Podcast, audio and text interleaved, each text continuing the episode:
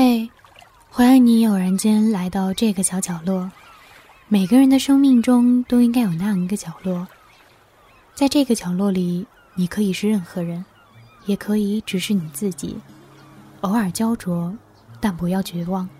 角落偶然将在这里陪你度过每一个夜晚。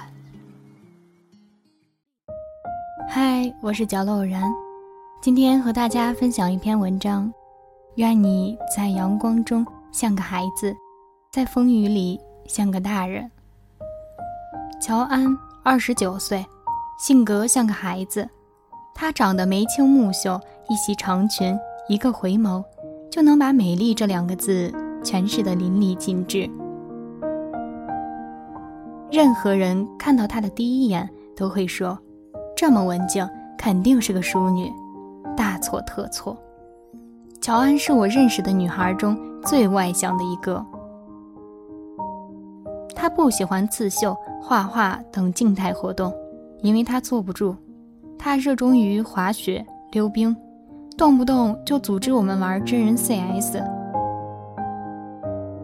乔安爱耍小孩子脾气，有次因为一件小事儿跟老公琳琳闹别扭，琳琳道歉没用，好说歹说。没用，软磨硬泡也没用，最后琳琳气急了：“你能不能懂事儿点儿，别整天跟个小孩一样？”因为这句话，乔安跑回娘家待了整整两周。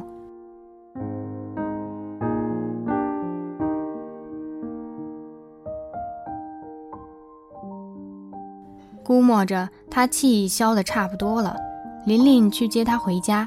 临走时，丈母娘对他说：“哎，乔安这孩子任性，跟个小孩一样，委屈你了。”乔安却撒娇道：“妈，你别胳膊肘往外拐啊！”琳琳听后哭笑不得。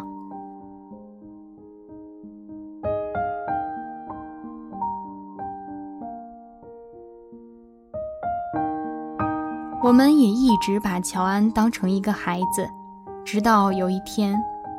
那次，琳琳连续发烧好几天，去医院检查，医生说可能是淋巴癌，需要住院观察。琳琳听到这个消息时，犹如五雷轰顶，不知所措。乔安却冷静地安慰琳琳说：“老公，没事儿，会好起来的。咱们先不要告诉爸妈，等确诊了再说。”说完，他就去办理住院手续了。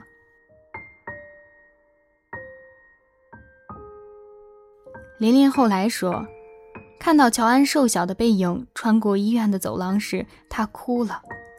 她一直以来把乔安当成一个孩子，包容他的任性、他的撒娇、他的恶作剧。可听完医生的话，乔安不哭也不闹，还反过来安慰琳琳，让琳琳在绝望中感到了一丝希望。听到琳琳住院的消息，我很担心，赶紧给乔安打电话询问具体情况。乔安说：“我现在在家，过来聊吧。”我放下手里的工作，风风火火地赶到乔安家。乔安开门，看他精神还好，我心里的石头总算落地了。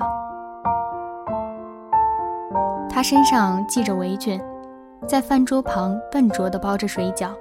我洗洗手，帮他包饺子。我问乔安：“你害怕吗？”乔安说：“怕，当然怕。但是不管怎样，我得挺住。这个时候，我不能让琳琳为我担心。万一确诊是淋巴癌，我就把房子卖了，好好给她治病。”我说：“乔安，感觉你一下子长大了。”他笑笑，不言语。水饺出锅了。他仔细地把水饺放在保温饭盒里。我开车带着他去医院。走进病房，他微笑地跟护士打招呼，聊今天的天气，聊路上又堵车，跟临床的阿姨聊股票。病房里一片欢声笑语。琳琳打着点滴，乔安喂她吃水饺，一副幸福的样子。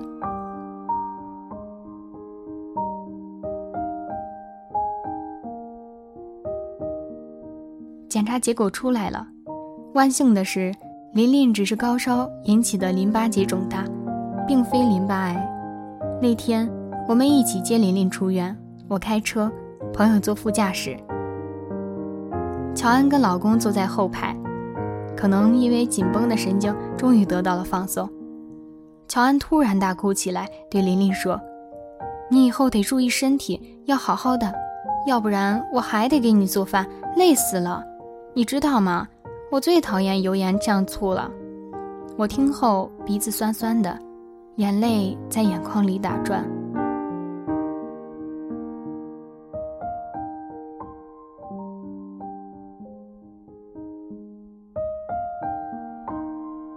中学时代，动画片《灌篮高手》一直陪伴着我，百看不厌，如今仍然热爱。只是在看那部动画片的时候，心境和视角已不同于往昔。最爱的角色还是樱木花道，樱木大大咧咧、嚣张易怒、目无尊长，他就像一个叛逆的孩子，不，他就是个叛逆的孩子。在山王一战中，因对手过于强大，樱木所在的湘北队打得极为艰难，队员们都濒临绝望。这时，樱木花道上场了，他的这次上场意义非凡。四个月前，樱木花道对篮球一窍不通，他把篮球当作木工，把木工当篮球。你们说的篮球常识对我来说没有什么用，因为我只是个门外汉。而在此刻。场下队员把全部希望都寄托到这个门外汉的身上，樱木抱着必胜的决心，拿自己的名誉做赌注，不给自己留丝毫退路。他像个大人一样，以强大的气场成为湘北的精神支柱。他以出其不意的身手改变了气氛，扭转了比赛局面，最终战胜了山王队。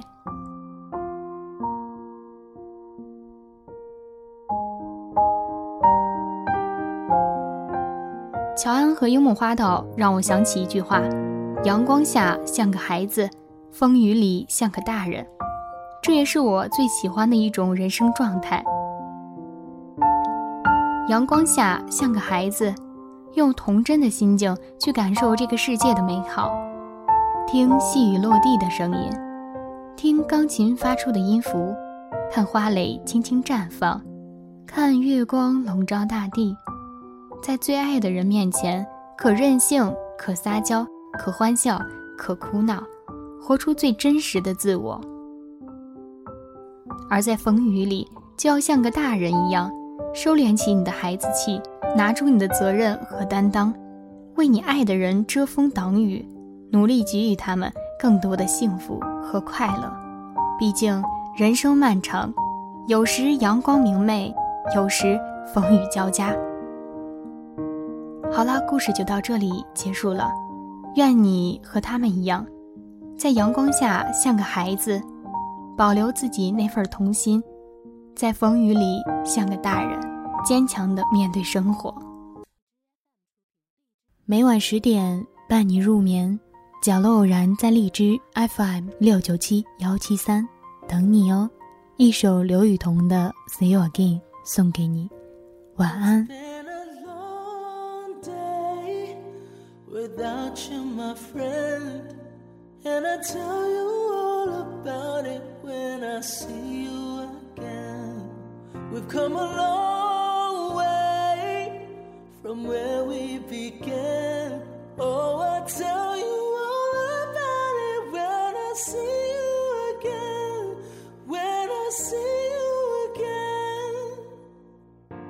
Why'd you have to leave so soon? Why'd you have to go?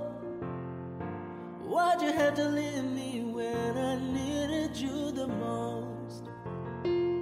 Cause I don't really know how to tell you without feeling much worse. I know you're in a better place, but it's always gonna hurt.